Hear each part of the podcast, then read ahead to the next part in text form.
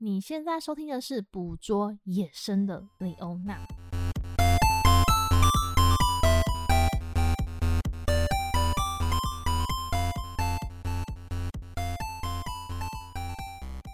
大家好，我是李欧娜，我是阿亮。我们这一集终于要去塔塔加。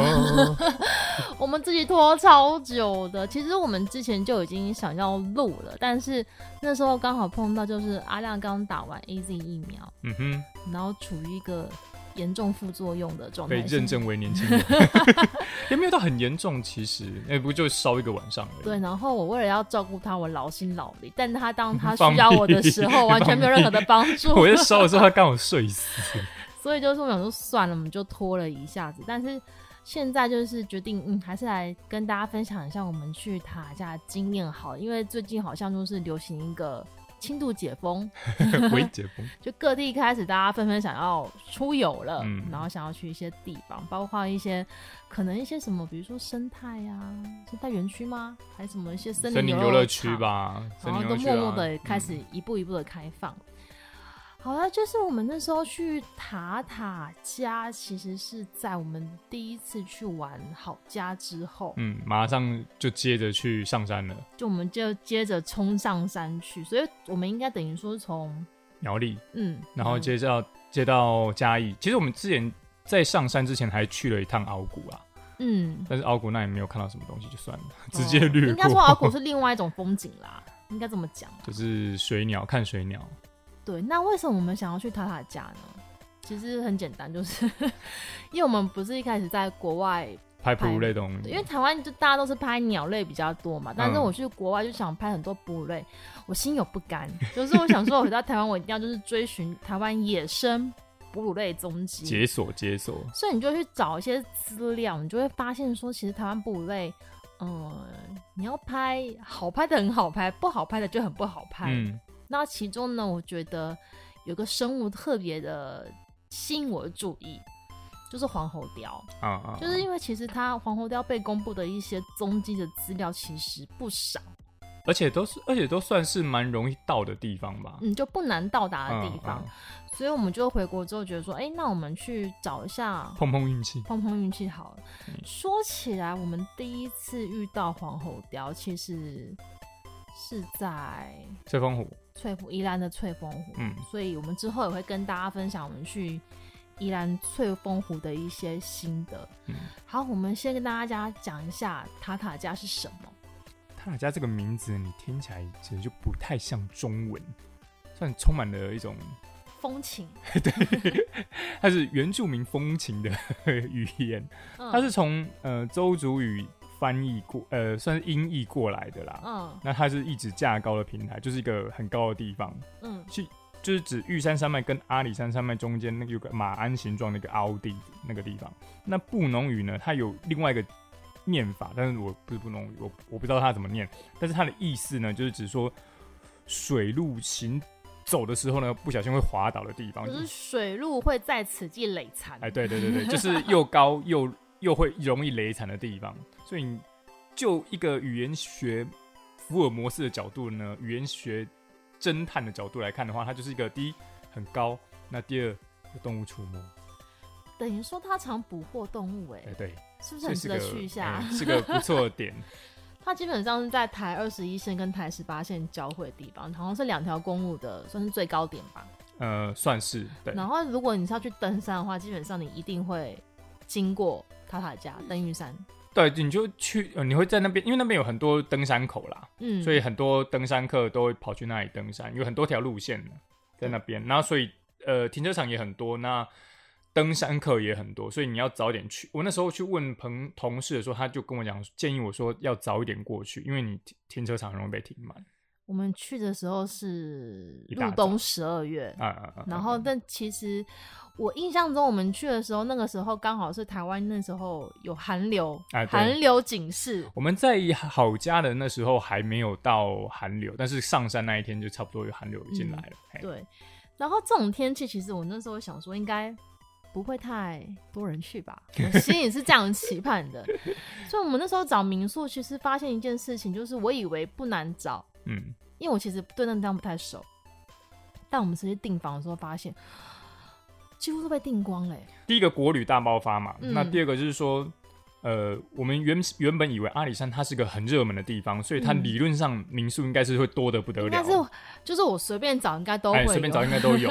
但实际上发现就有点难找，原因是因为第一个就是它要么很贵，嗯，我就比如说我们之前找，比如说像什么嗯、呃、阿里山宾馆、阿里山阁这种都很贵，因为我们我们在找的。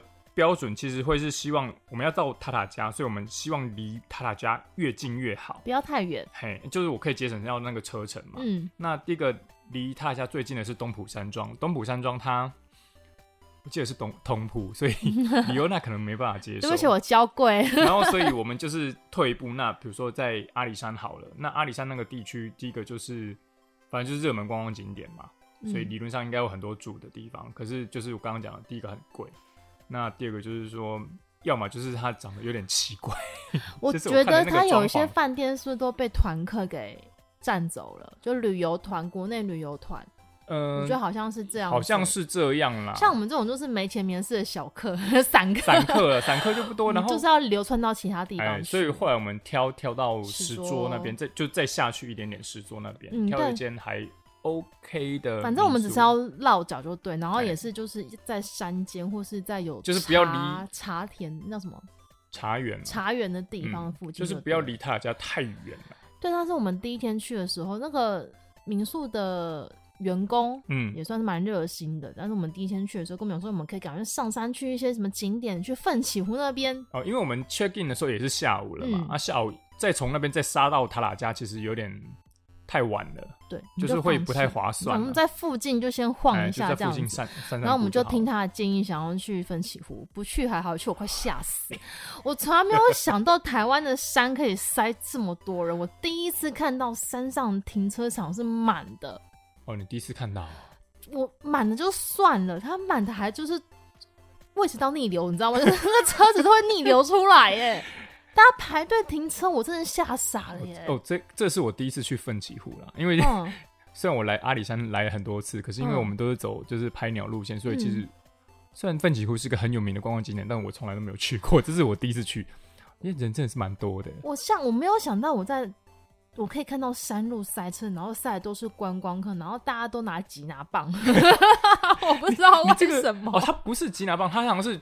就是吉拿棒弯成一圈，好像像就是一个点心。我忘记那个名字叫什么，但是我就非常对于这个景象，我非常的感到震撼。然后我们原本想说，我们去奋起湖那边可以下来走一走，看一下什么声音，看一下有什么鸟之类的。想太多，但人实在多到整个漫出来，我吓死了。就是我们就算了，我们就一路塞上去，然后再一路塞回到民宿，就放弃这天晚上的行程。你这你。真的是第一次遇到这种情形哎！我之前以前就是疫情还没爆发之前，我有上过阿里山，嗯，那时候更恐怖。你知道阿里山前面那一大排啊，嗯。我们这次去看的奋起湖都是停小客车，阿里山那边是停的全部都是游览车，全部都是游览车，上百台都是满的哦，那才可怕。快吓死！所以我真的很不习惯在台湾假日的时候出游，因为我觉得台湾实在太小，然后大家能去的地方就那几那个那样那些，挤爆，然后都被挤爆，就会让我有点你知道焦躁，所以我就放 就放弃了。但是呢，我们第一天就等于说，我们就放弃去寻寻路、去探路的那个行程，嗯，我们就好好的休息。休息然后隔天我们决定一大早就是清晨出发，这样子。说不是第二天就苦难开始啊，各位！你知道第二天我们真，我们第二天其实真的很早起来，然后我眼睛都还肿，就是一切都是我头头也很痛感嘛。但是我就心里想说，我为了野生动物，我可以。然后我们一打开门。就是这是一个非常惨烈的状态，是什么状态呢？就是又湿又冷又雾，就是气温非常的低，嗯、然后因为我们在国外可能是负十几度。这种气温，但是我不觉得冷哦、喔，因为它的湿度没有那么高吧。然后你知道我在塔塔家快冷死了，我都是想它其实没有像国外穿多少都觉得没有用啊。对，然后就下着雨，然后可是就是整个视线都很差哦，所以我开车上去的速度很慢。对，从我们民宿开到我们想要去的塔塔家游客中心，好要开多久？我记得差不多开了一个小时吧，一个小时多吧。然后这一路上就是没有路灯开山路嘛，然后就是你可以感觉到就是雨越来越大。然后都是雾啊，这整片都是白雾，是白的那一种。对，然后你 就是阿亮原本开一开，他本本来就开不快了，嗯、然后突然间就是怎么时速降到二三十，就是因为你就算开灯也看不到前面是什么东西，什么都看不到，就是一堵白墙在那里。对，然后路上也没什么车，就是你就是开得非常缓慢，慢上去然后就是有点可怕这样子。但是呢，我们开到一个比较高的地方的时候，就看见有人比我们更勇猛。就这个天气，还有人想要看看日出哦，有啊，有有有已经有人在旁边路边那边等了。我想说，这种天气你看上日出你看不到，一定看不到的啊，整个都是雾。然后我觉得他们那边等就算了，然后旁边还有卖早餐，卖早餐，我觉得大家非常 这是一个 SOP 啊，就是哎来这边就要看日出，然后就边吃早餐。对，然后总而言之，我们就是开了非常艰辛的一段时间，嗯，然后我们就终于到了塔塔家，嗯。然后我们从到塔塔加的那个时刻开始啊，雨就没有停过，就一直下，就一直下。我们整趟在塔塔加白天到中午就已经下了三四个小时的雨，就几乎中间一长段都是大雨，对不对？嗯。然后停的时间很少，就是断断续续啊，都是大雨小雨大雨小雨这样子，那、啊、中间停一小下而已。虽然现在想说不能放天，但是我自己觉得凉去了，你知道吗？因为我觉得这种天气感觉好像塔塔加那个黄喉貂不会出来。不知道世事难预料，谁知道？但是野生动物这种，欸，之前不是还有人说，就是天气差，野生动物才会出来，所以我们就还是真的很难讲啊。那我们来讲一下，你在塔塔加这个地方呢，大概会在哪一些区域容易遇到黄喉貂？好了，因为我们这些资料其实从公开的网络资料去找寻过来的。嗯，那基本上呢，其实从去年七八月吧，就是有不断有一些新闻或一些讯息说，其实呃陆续在塔塔加游客中心啊这边，或是玉山北峰这边啊，发现东埔山庄啊、大铁山啊、嗯、这边发现了一些黄喉貂的个体。那其实这边一直有个研究团队，嗯，就是研究黄喉貂在这边的踪迹等等的。呃、研究团队他们在二零一九到二零二零之间，他们。抓了啦，你就是要抓了大概十四只黄喉貂，嗯，然后他们去用无线电的无线电 的警圈去追踪他们的活动范围。嗯，哦，他们范围哦很大，就是呃，除了我们刚刚讲提到的就是玉山那个塔塔加活动游客中心这周遭之外，它其中有有一只叫做，他称呼他叫做天天呐，天天，嗨，天天你好。他从二零一九年八月啊到二零二零年六月啊，他的定位的活动范围高达一百一十八平方公里，大概是。两倍大的嘉义市，这么厉害，这种会跑，嘿，有些部分甚至比台湾黑熊的活动范围还要大。然后，就它很爱跑东跑西，就对了。北蛇，它可能是一种静不下来的物种，可是它就是一定要 刁民吗？对对对，之类的。跑山刁民。但总而言之，就是我们搜寻到那个资料，它基本上就是一个地图，嗯，然后地图上面就会列一些那个这些重复出没的一些点，啊，然后就会你就会从那个密集度去判断说哪些地方是热点。然后我们那时候交集的地方，我们都是选它、嗯、比较密集交集的地方。嘿，所以我们那时候就是看到这些公开的资料啊，我们虽然知道说，嗯，黄喉貂很会跑，它范围其实很大，但我们还是决定先从感觉好像比较几率比较高的高的地方下手下手。所以我们那时候选择路线是什么？我们走呃，就是从塔塔加那边走南西林道到。大铁山，然后再走玉山林道到林子山南部。这段路上都在下雨。我要跟你讲，为什么我要强调下雨这件事情呢？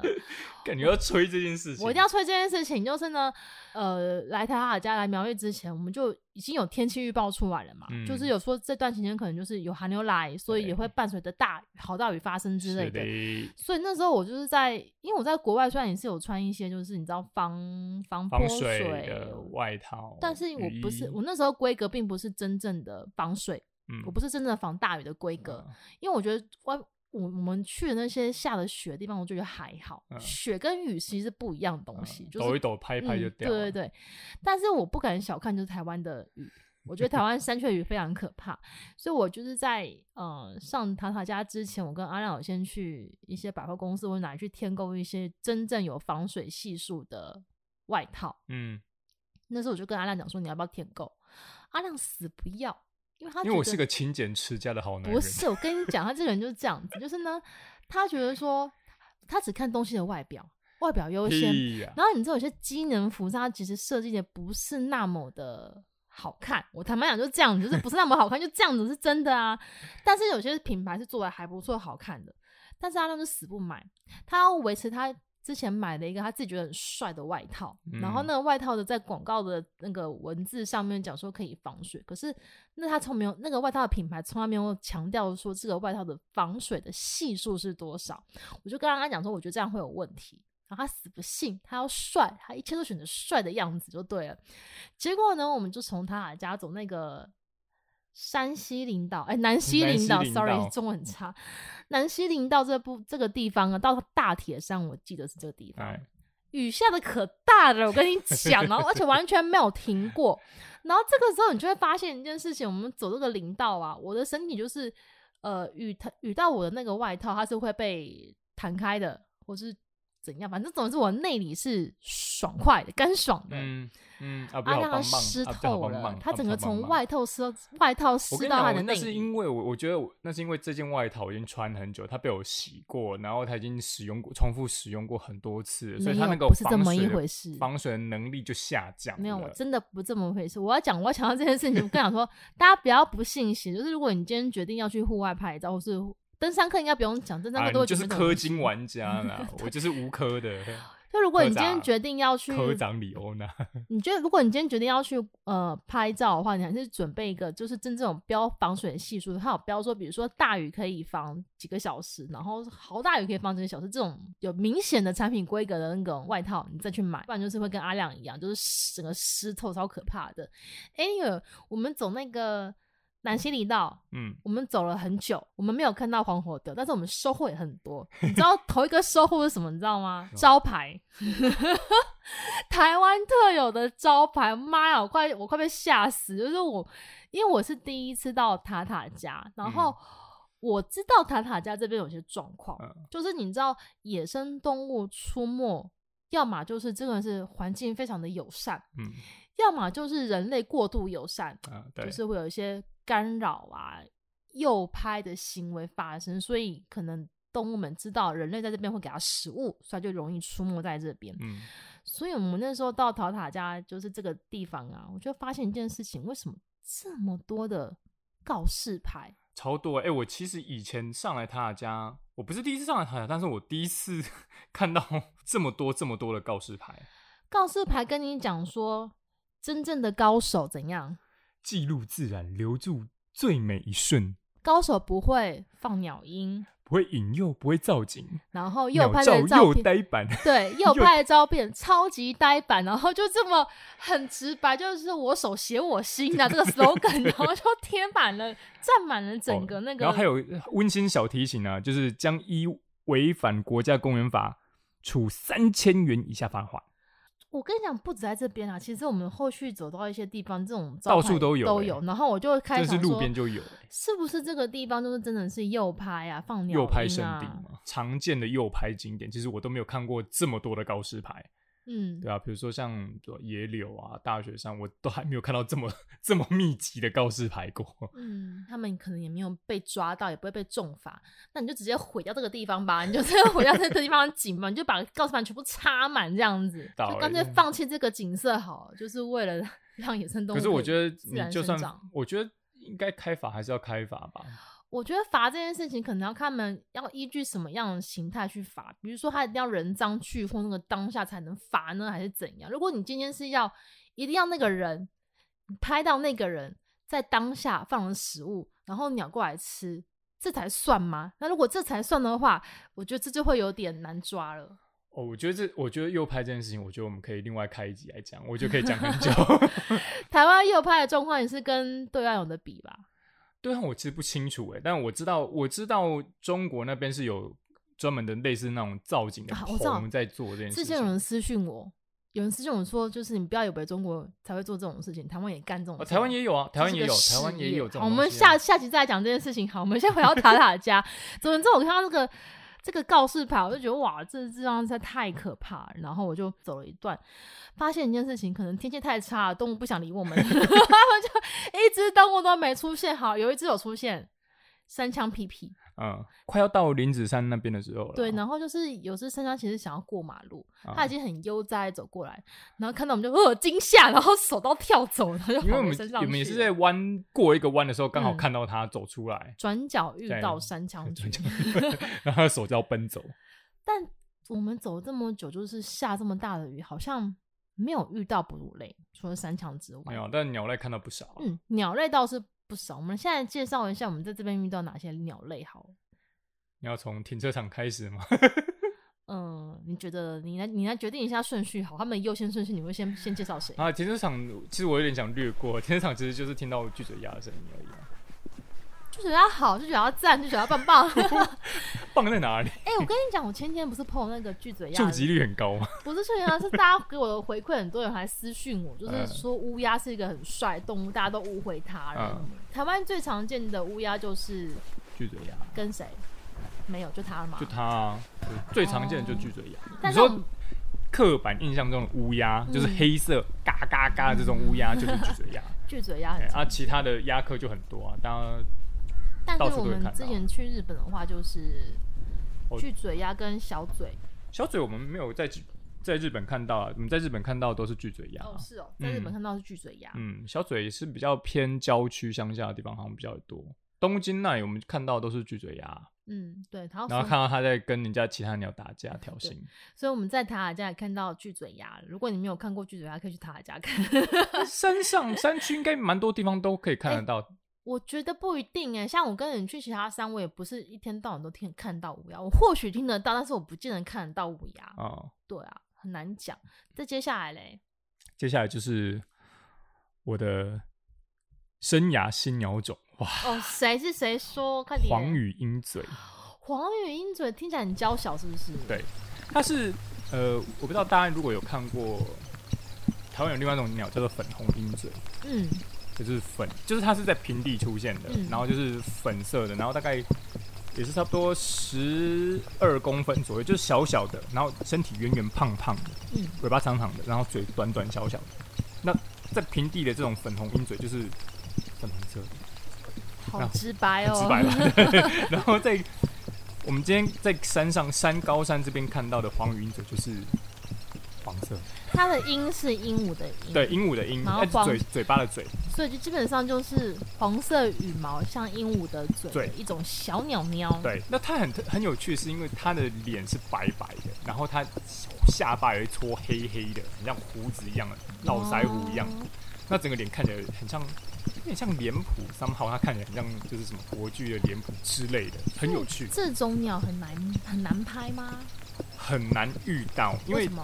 嗯，它是被台湾拍鸟拍鸟界里面就是公认的四大男拍鸟。为什么？我觉得这是我我不知道，这是网络上你去查，它就会有个四大男拍鸟。谁可以谁可以定义这种规则？那么江南四大才子嘛，就是。但我觉得四大男拍鸟，它是指日行性鸟种而言。四大是哪四大？呃，黄羽鹰嘴、深山竹鸡、小翼东跟林胸鵂鷯。嗯哼，我我觉得它会被称为难拍的原因，最主要是因为这几种鸟它都很难被看到。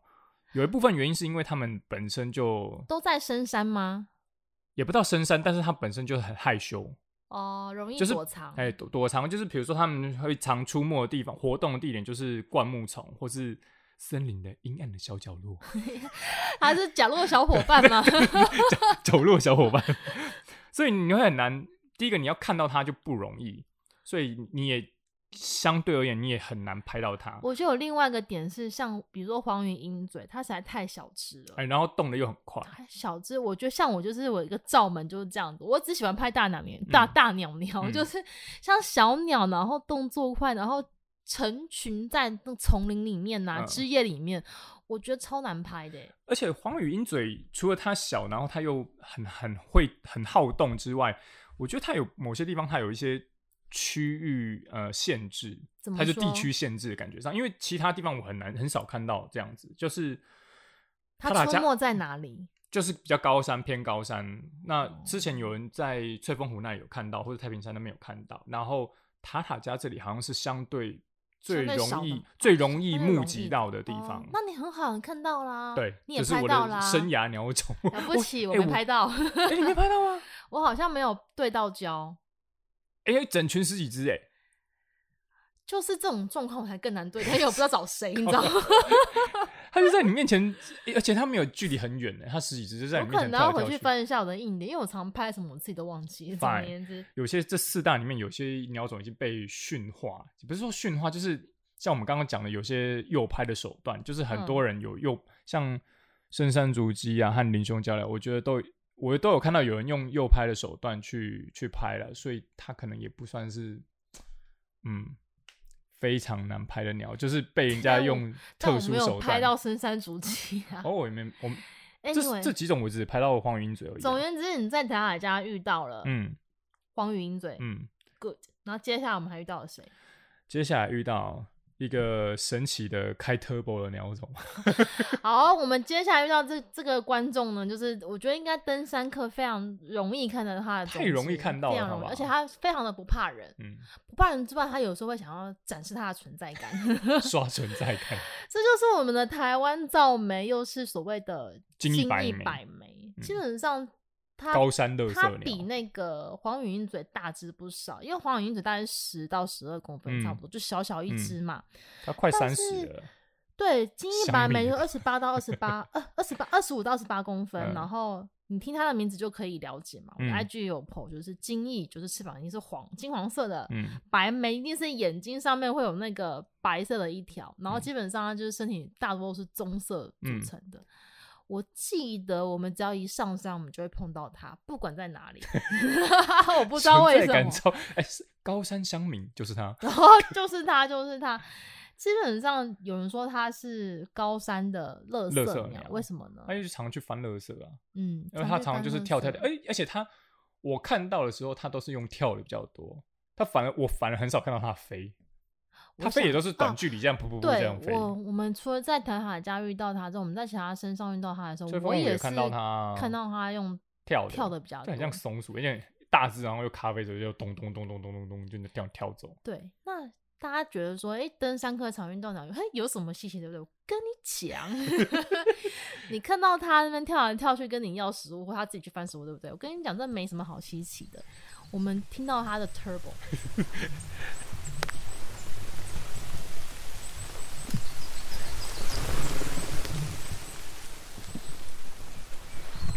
金翼白眉吗？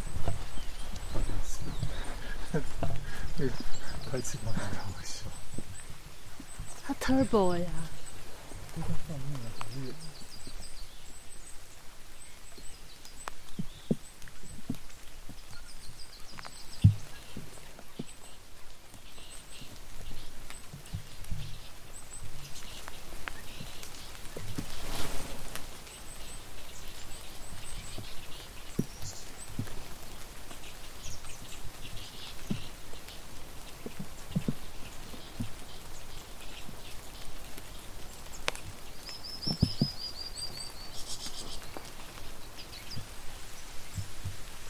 就是我们那时候，欸、我们是走走，然后他就在旁边跳，然后可能是我们经过的时候，他从旁边飞出来，就听到噗噗噗噗噗噗。对，我好像有录，大家如果有有有有，可能这段有背景音，大家可以稍微听一下那 turbo 感觉是什么。因为我觉得大家可能常看到精英白眉，可是没有去留意过它飞的时候会发出什么样的声音。我们就是没有人在我们后面，所以我们整个还算蛮激进的一个当下，就听到它飞的声音，就是开 turbo 的声音，哦，翻来过去。然后等过好像有四五只吧，哎，就这样，每一只一只这样，嗯，说哎、欸、哦，原来金翼白眉看起来这么乐色，飞起来这么有力。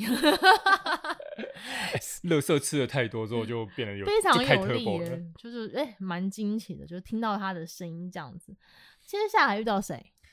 接下来是真的是很久不见的老朋友，对我而言是很久不见的，但你可能又没有看到，我可能没看到。鹤头花翼。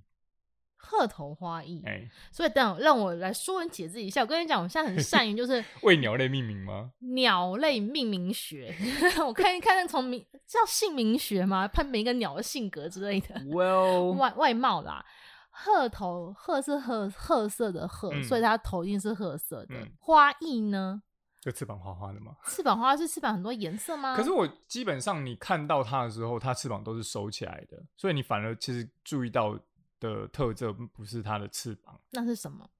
就是眼白，眼是眼圈，它有一个白色的眼圈，然后喉咙这边、喉部这边它会有重斑。重斑等等，它其实是一个没什么特色的鸟虫，你知道吗？就是它的外观，的我很它就是它外观真的没有什么太大的特色。它的外观其实长得就是咖啡色的粉红鹰嘴，所以基本上跟黄羽鹰嘴是不是其实长得有点像？对，哦，也是小只的鸟就对了，对，哦，但它就是咖啡色的，就是更没有特色一点，存在感更更低一点。But 人生就是这个 But。怎样？它是台湾特有种，真的假的？好啊，这台湾的孩子，他有有台湾价值就对了，谦虚，谦虚，低调，台湾价值，哎，是。所以你又很久，那你之前在哪遇到他？我忘了，我漫长的赏鸟的生涯 里面遇到他不少次，但是我已经忘记，我好像是在阿里山吧，我我太久了忘记。对 对了，附近，但是是另外一个年份的阿里山。反 正总而言之，你也是在。山区，呃，对啊，对啊，遇到它比较高一点点海拔的，它不算。是更久以前就对了。更久以前。好，那接下来嘞？接下来啊，没什么好讲，没什么好讲，就这样。我们就回到。因为雨下太大，所以我们就是、嗯、就折返了。对，阿亮都湿啦，就不成才的阿亮都湿，哦、他就整身都湿，然后这样下去也不是办法，我们还是要去一个可以避雨的地方。没有，主要是因为要中午肚子饿要吃饭。中午 中午肚子饿，对。然后我们就是去了，我们就跑去停车场啊，我们跑去就回到停车场啊，然后停回到停车场之后，就发现了神奇的画面。什么画面？就是突然莫名的冒出一堆猴子出来。哦。这不是很常见吗？我跟你讲，台湾山区如果你拍不到哺乳类，总会有猴子出来跟你 say hello。我我我其实之前上塔塔加的时候，我就有想到说，应该是至少会有台湾猕猴，因为我很久以前上塔塔家的时候就遇到台湾猕猴。嗯，坐在我车子的后照镜上面，干嘛？抓该兵。干嘛？他。他超嚣张，哎、欸，他就坐在我驾驶座旁边的那个后照镜上面，他就直接坐在上面，然后他可以抓该笔。那时候感觉这么精彩哦！啊，就因为我那时候就看到猴子嘛，而且很兴奋，然后就靠过去，就是在路边停，静静的观察它，然后猴子就一直一直跳到我车上来。哇哦！宝贝，我想说，呃、欸，那现在到底是该如何是好呢？所以，我那时候我上来的时候，我想说，应该是会有遇到猴子，没想到就在停车场遇到，然后你也拍了不少张了。我拍了蛮多张，但是其实，嗯、呃，是一群大猴带小猴，哎，小猴子也有，一直出来就在那边拔拔草拔草吃这样子，然后也是显然是不怕人啊，所以那个游客就是也纷纷走过来，就是去拍他们这样子。你还拍到一些奇怪的画面，的十八禁，但我不确定，我看到的是有一个有一对猴子就是试图进行一个交配行为，但是我不确定他们是。真心想交配，还是只是做做样子？有可能只是一个你知道习惯性的，不是这个你知道动物间会有个宣誓，就是这个行为假交配，假交配那算假交配？那那是假交配？我不知道，反正就是类似。我没有去研究他的那个生理状况，总之我拍到那张照片就对。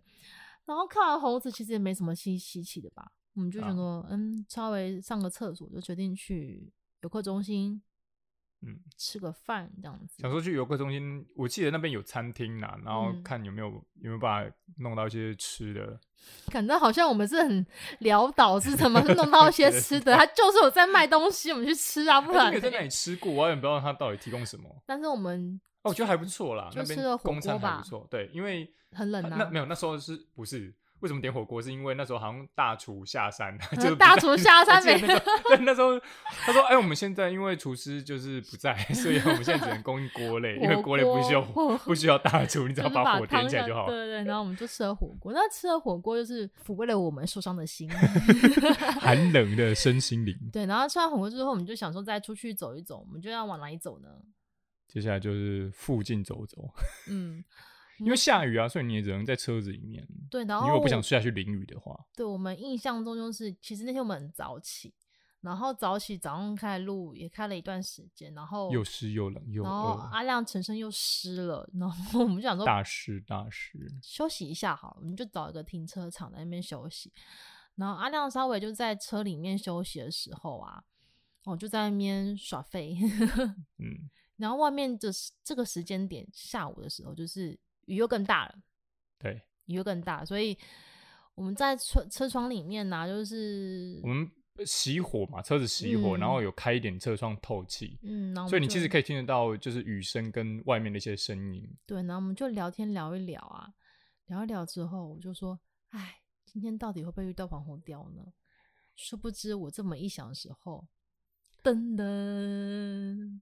黄喉貂它就出现了，真的是太太巧了吧？对，可是其实你那时候你应该是，我们那时候是聊天聊一聊，然后有听到窗外有鸟叫声。对，但有鸟叫声，我没有在 care 这件事情啊。你没有在 care，我就是那时候你，我就问你说，哎、欸，就是难得上山有鸟叫声，然后反正我们现在没事干，你要不要录个音？然后你就你你要抱怨说，是你每次录音机一拿出来，鸟就不叫，鸟就不叫了。我想说算了吧，反正没事也是没事，你就是拿出来录录看好了。然后结果嘞，要准备要拿出去录的时候，就看到大雨之中有个灵活的身影，短短短短短短短出现。我说，看是黄喉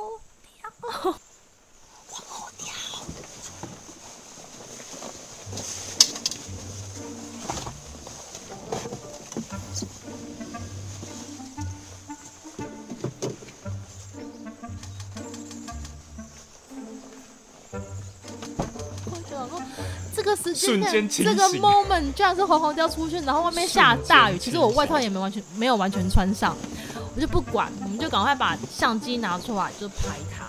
其实我们是直接在车子里面，就车窗拿下摇、嗯、下来，然后开始开拍。我整个人都醒了，我本来刚刚就是在昏睡消化的状态，然后瞬间清醒。我们现在讲一下黄喉貂长什么样子好了。貂嘛。所以呢，雕雕就是长条形的，不然怎样？只要讲到雕这种动物，大家就是应该会有一个既定的形象。然后我觉得有个共同特征，就是头小小，但是尾巴很长。哎，头是三角形，就跟毒蛇一样。嗯、所以它叫黄喉雕，基本上很明显，喉部一定是黄，黄黄的。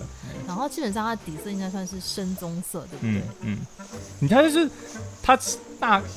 多大的话，它大概就是接近一米长，就嘴呃，从身体加尾巴大概是一米长，然后你身体跟尾巴的比例在接近一比一，尾巴会稍微长一点点。嗯，然后你知道从喉咙啊，然后拉一个白色、黄色到黑色的渐层，嗯，啊，最后你给他戴一个蝙蝠侠的黑色头罩，露出他白色的下巴就完成了。第一次会讨厌你。啊，我喜欢 Marvel，没差，我没有差。对，基本上就是黄喉貂的特征。那基本上，它黄喉貂在台湾算是保育类动物吗？呃，第三级。第三级。嗯。台湾特有亚种，对不对？然后分布会是在三百到三千九的原始森林中。哎，对，但是我之前好像印象中好像有记录说，就是好像有人在宜兰那里看到过，我觉得很神奇，平地。嗯。不知道到底怎么样出来的。哎，你我讲黄喉貂这件事情，我觉得让我想到我前一阵子啊，不是在 IG 上面，那时候就是我在网络上，我不知道看到哪一场讲座，然后就是可能讲到台湾的一些比较早期的动物吧，嗯、然后讲一些口述历史动物之类的，然后就有人提到说，在原住民的一些访谈里面。台湾是有狐狸的，吓死！然后我整个吓死，因为其实我我印象中台湾应该是没有狐狸这个物种，嗯嗯嗯、所以可是因为那个人有讲，然后他有写，那我就想说，我不能就这么铁齿，我要去找一下资料。嗯，我不找还还好，一找我把我自己想，我说我的三观整个刷新吗？毁三观。就是在原住民，好像是卢凯族嘛，忘记了，就是原住民的一些那个记录里面说，长者或耆老他们有看过台湾有两种狐狸。然后两还两种，对，他说哇，台湾有两种狐狸，这件事情实在是太太惊奇了吧。然后根据叙述啊，就是我觉得有点让我觉得 confused，因为那个文献上面写说是什么腿短。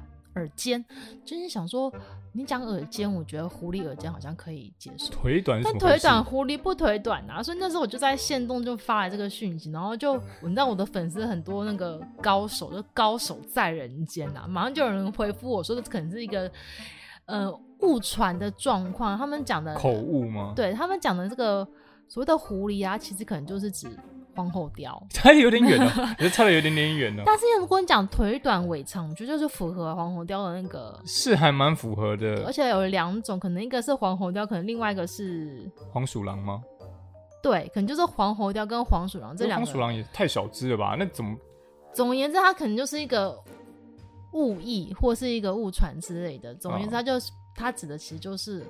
黄喉貂，哦、对，就哇，原来是长知识了呢，长珍贵知识 增加，奇怪的知识又增加了。那个时候会产生这种误会，也是台湾早期社会很容易就是把一些呃食肉目就直接通称为狐狸。哦，有这种说法，有，有可能啦，有可能会因此产生这种误会啦。所以说算是一个美丽的误会，让我知道说哦，原来就是在原住民的一些语言里面，其实有黄喉貂的一些记录在里面的，就还蛮不错的。得到了珍贵知识，这样子。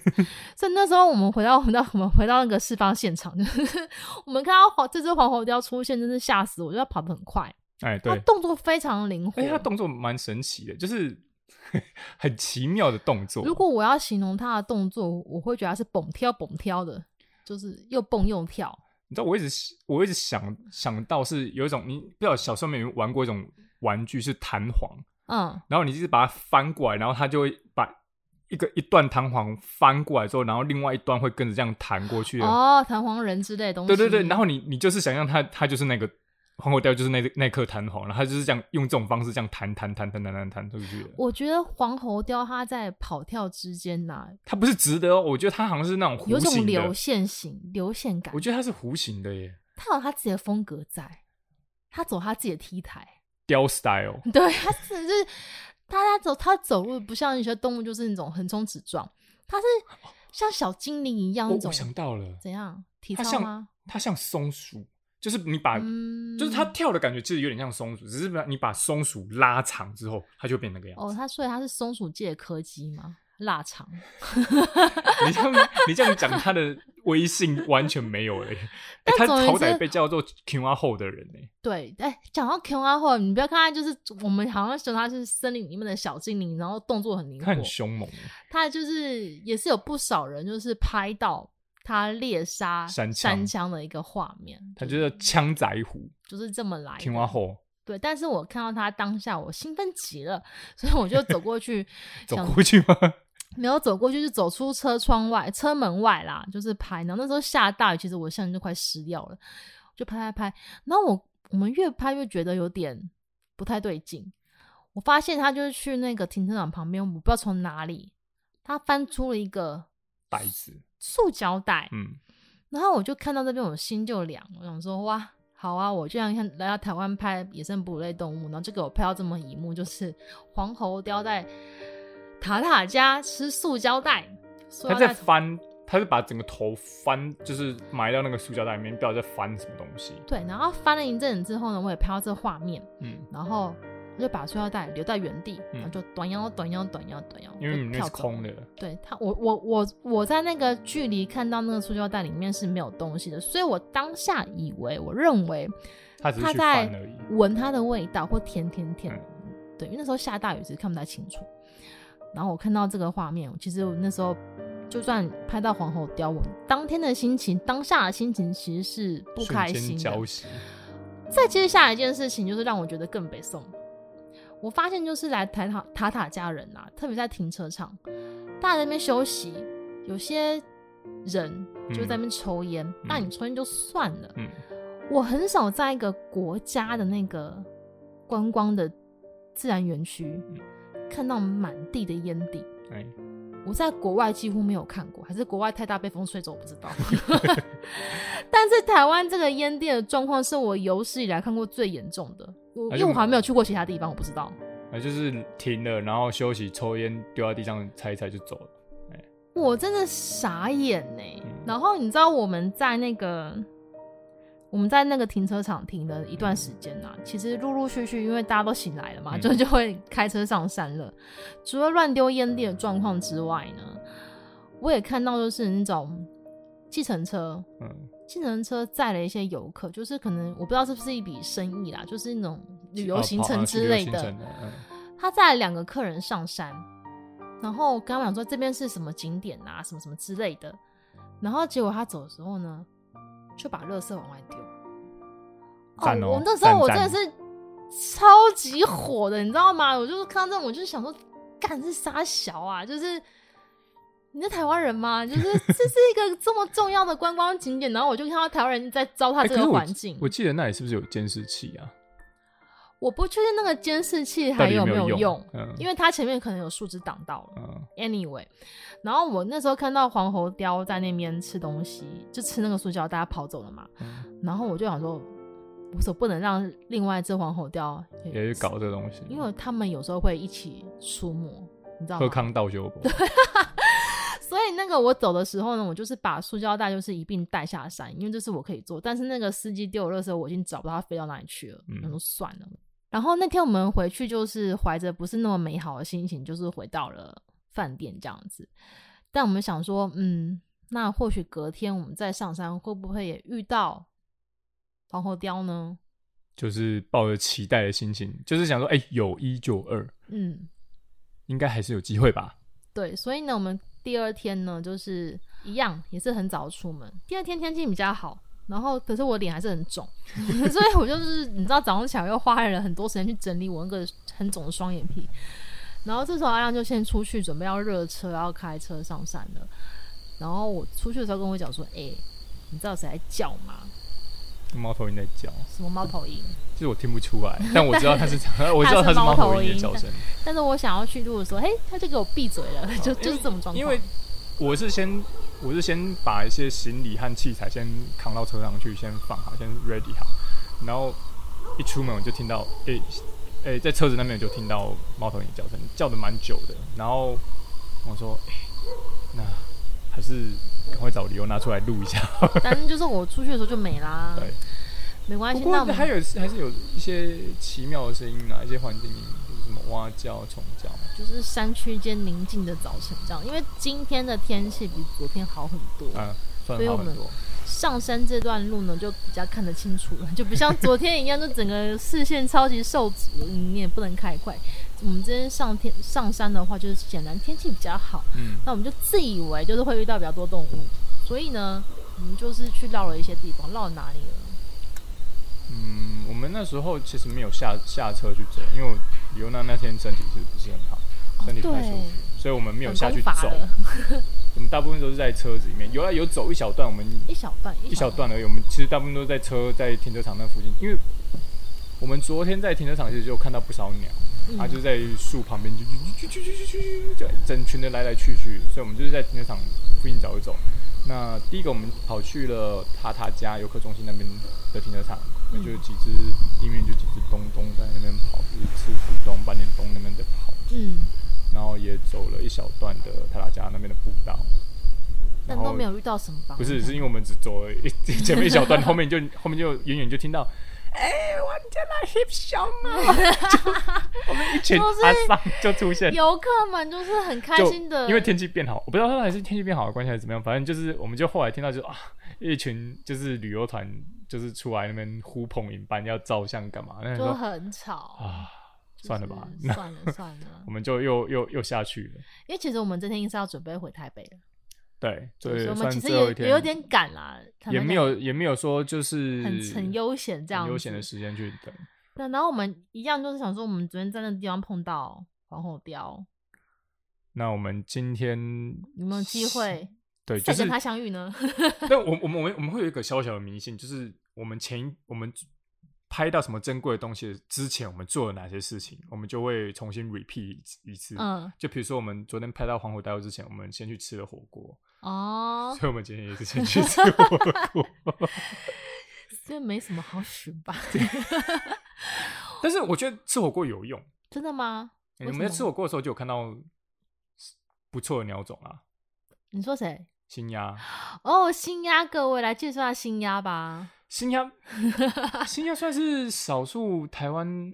哎，新鸭，新鸭不是那个，不是那个假鸟鸭，不是什么假鸟鸭，假鸟鸭，不是水里的鸭，是乌鸦的鸭，新鸭这样子。你介绍一下新鸭是什么？就是鸭科嘛。废话不然。然后嘞，就是算是台湾山区的比较看起来比较有特色的鸭科，它大概三十公分大左右吧，三十二到三十四，然后在全身是咖啡色的。然后它的头顶到后脑勺以及它的翅膀是深蓝色，有一点点金属光泽。嗯、那脸到胸腹有白斑，我觉得应该就是因为白斑的关系，所以它叫做星鸦吧，就是很像星。我跟你讲，Star Spotlight something。听你这样描述，它根本就是一只自带银河的鸭，也太高级了吧？没有这么高级哦。哎，它 叫银河鸟，多棒啊！多美的意象，你们会不会命名啊？Galaxy 是不是？对呀。喜鹊算什么？所以他要跟三星合作之类的吗？哎、欸，他很厉害，他自带银河。听你讲那个画面，感觉很美哎。但我觉得还好，哦、真的吗？还好，本 本鸟还好吗？我觉得还好，就是它比较多彩多，比起巨嘴鸭而言，它比较多彩多姿一点点吧。但是我印象中那时候看到他，觉得蛮大只，哎、欸，呃，不小只，三十啊，三十，不小只，然后在枝头上，在枝头上还蛮美的、啊。啊，对，因为它停在顶枝，我觉得，嗯、我觉得它为什么会停在枝头，是因为就是餐厅开火、哦。真的吗？我闻到气味吗？我 在猜测啦，不然它为什么会跑来餐厅这边？他就想过来不行吗？你管人家？巡天水就来看一下，哎、欸，你有什么东西？没有，是的，你得这样子的。所以我们有看到新鸭，但是因为我们那时候很饿，所以我就没有去拍它。说啊，新鸭你出现了，你好敷衍哦，打个招呼，然后就去吃我的火锅这样子，尊重，尊重。然后吃完火锅之后，我们想说，我们还是要去一些我们有昨天去过的地方。嗯，那我们就准备要出发，然后去上个厕所。嗯、然后上个厕所这当中呢，嘿，又有东西跑出来了哟，是什么呢？三枪君默默出现了。哎、欸，山羌君就是很悠哉的走到那个游客中心前面。哎、欸，我我我真的没有想到说他那个地方会出 会看到三枪走出来，因为那时候李欧娜去上厕所，然后我就奉命帮他。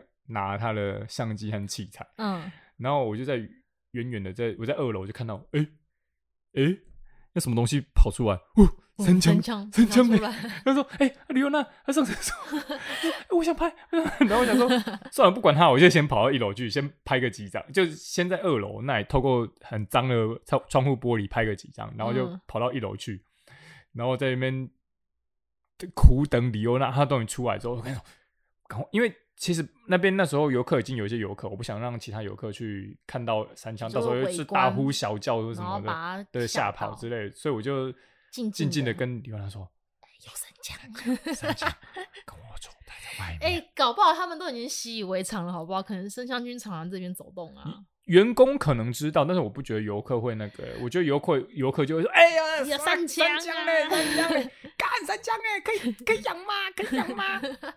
然后总而言之，我就是渐渐跟过去，然后生枪军就是应该是没有发现我们啦，可能有只是觉得说我们我们应该有一段距离啦。我们跟他保持一段距离，然后他就是慢慢慢慢就是走到那个森林里面，我就看到他的屁屁，可爱的屁屁走到森林深处这样子。看到森将军，觉得说今天可能有点希望吧，就然后我们就是再往我们昨天遇到黄喉雕的停车场去待一下这样子。殊不知今天真是失望透顶了。什么都没有，什么都没有。但是我就是待在车里面，我也也也不算都没有啦。就是后来想说啊，既然等不到，反正有鸟叫声就出来看一下，好好歹就看一下嘛。所以拍到什么鸟呢？拍到，既然来到阿里山了，嗯，那都要拍到阿里山曲喽。阿里山曲是什么？就是立背林曲啊。它叫阿里山鴝鸮。对对对，也是特有种。栗背林鴝，让我想一下，栗背，栗色的背，哎、欸，林。在树林间会出没的鴝，鴝都小只的，对不对？好平淡的。可是我觉得栗，我觉得这边的栗跟你的栗可能不太一样。怎样？怎么说？因为它虽然是栗子的栗啊，嗯，但我觉得我们拍到的时候接近是橘红色的，橘红色非常亮橘，而且它已经不是细细。以前我看到的都是比较细，这次我们看到是一片红色，更很像披肩的状态的，哦、已经接近披肩的状态了耶。披肩，披肩曲就对了。真的没有看过红成这样子的。对，算是蛮厉害的。看到栗阿里山曲，嗯，嗯，觉得好像是感觉是个特产。他讲阿里山这三个字，所以就是这边的鸟界特产，就对，你一定要拍到才值回票价。虽然在其他地方也有阿里山曲啊，但是你在阿里山拍到阿里山曲，就是哦，认证认证，对认证认证照这样子的。但是我觉得这些都无所谓。我觉得我今天的收获虽然没没有遇到黄喉貂，有另外一个收获。什么收获？条纹松鼠。哟。终于让你拍到，哎、欸，你之前也有拍到过吧？应该是说，我之前去其他地方也有遇到条纹松鼠。我记得我印象中拍的比较完整的是在大雪山，但是那个，但是那个状态并不是一个好的状态，哦、那个地方不是一个好的地方，所以我也不会特别喜欢这张照片。嗯、但然后后来就是有一次我跟你出去走，不知道走哪个山道。哦，那个翠峰湖啦。对，然后呢也是遇到他，可是就是他跟我很近，可是就是他跑太快，我有点拍不太好。但是你拍的还不错。那是因为那时候你好像准备手里手里有拿着收音器材，所以我就不放心就对了。对 Anyway，但在这边我们就你这边看看看，应该是阿亮发现的。对，我发现发现就说你发现说，哎、欸，枝枝头有东西在动，那我们就去看什么。就是所谓的条纹松鼠，基本上条纹松鼠这个小小家伙，它也也是属于精灵系的。我跟你讲，超小只，很小只，十到十四公分。然后它它小就算，它你知道在枝间跳跃，这的动作是非常的灵活跟快速的，嗯、所以我很难就是拍到它嗯在枝头觅食的一些画面。嗯、但这次呢，拍的还不错。因为我们其实离他有点点距离，所以他可能比较没有那么害怕之类的，他比较自在一点。对，所以你就你就看到他这个小家伙呢，在那枝叶间呢，东啃啃西啃啃，东跳跳西跳跳，然后就眼睛圆圆咕溜咕溜的，然后看着你，然后去吃它的一些，不知道那是种子嘛，还是什么叶子之类的。看不太清楚啊，那太远了。我们在那边跟他就是看他这个行为，应该有好几分钟了吧？哦、好一阵子哦，好一阵子，搞不好有十分钟左右。然后后来就越跳越往山里面去了，哦、所以我拍到个很可爱的条纹松鼠的照片。基本上讲条纹松鼠，我觉得大家就是一定会想到就是背部有条纹。嗯，台湾台湾基本上有三种三种嘛，一种是条纹，然后长吻跟赤腹。长吻比较我比较没有见过，你有见过吗？嗯、有三只三种都看过，了不起耶。那大家最常见的就是赤腹松鼠，公园里面在公园里面看到的赤腹松鼠是大只的，然后长吻松鼠可能是要在更山区、山上、山上的地方，哦、所以基本上那个条纹松鼠也不是那么容易见到的。而且条纹松鼠我觉得比较有趣是它的尾巴不太像松鼠，印象中的松鼠尾巴，大家印象中中的松鼠尾巴都是比较蓬松的，嗯，它还是比较细长的。所以我有时候每次都觉得它很像吉拿棒，就是长条的啊，像我们那时候啊。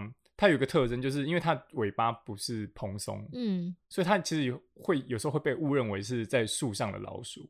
哦，你有没有记得？就是那时候我们在翠峰湖，那时候你就真的那时候你就跟我讲说，哎、欸，你树上有一只老鼠。你那时候就跟我讲说，你那时候发，你那时候你发现的时候，你说，哎、欸，树上有老鼠。我说，树上怎么会有老鼠？太小了。对，然后因为它的尾巴又不是蓬松，又是长条形的，所以真的就是跟那个。嗯人家的形容是一模一样，就是你觉得如果树上你有看到一只老鼠，那八成有可能会是条纹松鼠。但基本上条纹松鼠是比较常是单独行动，而且它警戒心很强。那然后看到人，如果他不喜欢那个人就走开，所以他喜欢我们的。所以是看人品的是不是，是看人品。我有松鼠人品耶，那我希望下次可以遇到长吻松鼠咯。那基本上我们在塔塔家就是遇到的动物大概就这样了。整个塔塔家的重点就是。我拍到黄喉貂，我拍到一只在吃塑胶袋的黄喉貂，在舔塑胶袋的黄喉貂。嗯、其实那时候我当下就是难过嘛，但是我我这个人习惯就是我拍很多照片啊，我把它放一边，嗯、我就把我的就晾着，就晾着了。然后到今年也是今年嘛，今年的世界地球日的时候啊，然后我就想到这件事情，我就回去翻我的硬碟啊，我就发现一件事，我就找到黄喉貂的照片。然后我想说，好，就是今天是世界地球日，我觉得是大家就是会比较 care 或者是 care 开始关心就是地球议题的一个节日嘛，嗯、我就去翻那个照片，我就把黄红雕这张照片给 share 出来，那都是就引起还蛮蛮多的回响，是我粉钻有史以来最高的，大家最关注的一篇贴文就对，因为我想知道让他大家知道说，就是塔尔加这个地方其实是有。我觉得蛮严重的垃圾问题。上山就把就是无痕山林嘛，你上山就把垃圾带下来，你就不要乱，至少你就不要乱丢嘛。你有垃圾桶你就丢垃圾桶，不要丢在外面。对，然后我帮当我把这个照片 PO 出去的时候，其实有一些团队就是会跟我联络联络，就是了解当下的一些状况之类的。嗯、然后他们也是很辛苦的在追踪这些，就是问题啦，嗯，黄喉貂的误食人类食物而致死，或是怎么样的一个状况，这样子，嗯、他们也是呃有间接跟我讲说，其实管理这个也不容易啦，不管是那个政府单位，或是他们要去抓一些，不管是丢垃圾或是违拍这件事情，都是不容易的一件事情。哦、但是我希望还是有未来有更明确的法则跟制度可以去严格执行，这样子。就是一方面你要公你要有法则，一方面就是。大众教育嘛，我先 po 了一张照片，就是那个黄喉貂在吃、在舔塑胶袋的照片。但是当我就是再去第二次我再去翻我的硬碟的时候，我就翻到有些照片，我就重新放大检视，我就发现一件事情。我一开始以为就是他只是去舔，舔，但有几张我放大来看，就发现说他是去吃，他真的有撕下一小片，他把那个塑料袋撕了一小片下来，所以我觉得他可能是真的把那塑胶袋给吃下去，吃下去了。所以我就想说完蛋了，哇塞！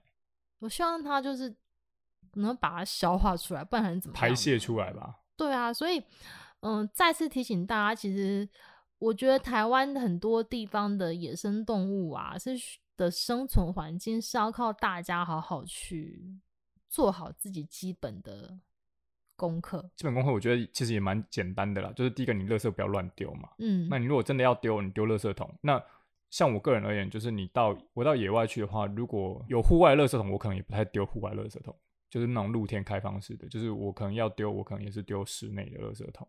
就你丢户外的那种，就很容易被人家翻出来，或者是被风吹落，或是怎么样。对，或者是你上山，你就自己带一个带一个垃圾袋，环保垃圾袋，你就把你自己的垃圾全部收集好。对对对。然后你就自己带下山，所以我们车子里面的很多垃圾，对，就是很多垃圾。啊，然后你也不要抽烟，抽烟就算，你把烟蒂丢在地上，你什么意思啊？就你什么意思啊？你是要怎样？你是而且很容易造成火灾吧？吧，因为那时候是下雨，还是还还好。你就算下雨也不可以丢啊！是啊，是啊，是啊。你那些垃圾在山里面都是人带来的吧？我觉得如果今天我山林啊，今天我去每个停车场，我再往旁边一些山坡反山坡去找的话，搞不好会都是垃圾，垃圾，垃圾啦。然后还上山丢垃圾，你什么意思啊？去拍到黄喉貂，我很开心，但是这样的黄喉貂并不是我想要的。嗯，就是让我有点。哎，我不知道怎么形容这种感觉啊，就是很蛮失望。就是有时候我去这些地方，然后想要跟大家分享这这些地方的经验。有时候不是只是对台湾的人，有可能一些国外的人，他们其实对台湾是有一些好奇的。对。但是当我分享出来，却是这种打脸的讯息，我都觉得自己有点丢脸，你知道吗？对啊，所以、就是、希望未来会更好啦，希望未来会更好吧。那如果你身边有人是经常往身上跑的话，希望你们可以跟。他们讲一下，提醒一下，就是很简单的，自己垃圾自己带走，就是让我们未来都持续有好的旅游环境，嗯，可以去享受这样子。嗯、那下集我们要去哪里呢？呃，都可以吧。看你要去翠峰湖吗？是釜山、嗯。我们往宜兰走好了。我们宜兰去超多次的，我们宜兰去很多地方，我们最常去的就是宜兰了，因为近啊。近，然后我们闯到人家的私领地区。我想一下，我们先去哪里？我们先去福山好了，因为福山算是呃，我推荐蛮当初啦，推荐蛮多人去练习新手野生动物拍摄。对，新手村可以去釜山。那我们下期去釜山好了。好，我们下集先去釜山，跟大家讲一下我们去宜兰福山。有遇到哪些东西这样子？如果你喜欢我的节目的话，记得按赞、订阅跟分享。我是捕捉野生李优娜，我是阿亮，我们下次见喽，拜拜。拜拜。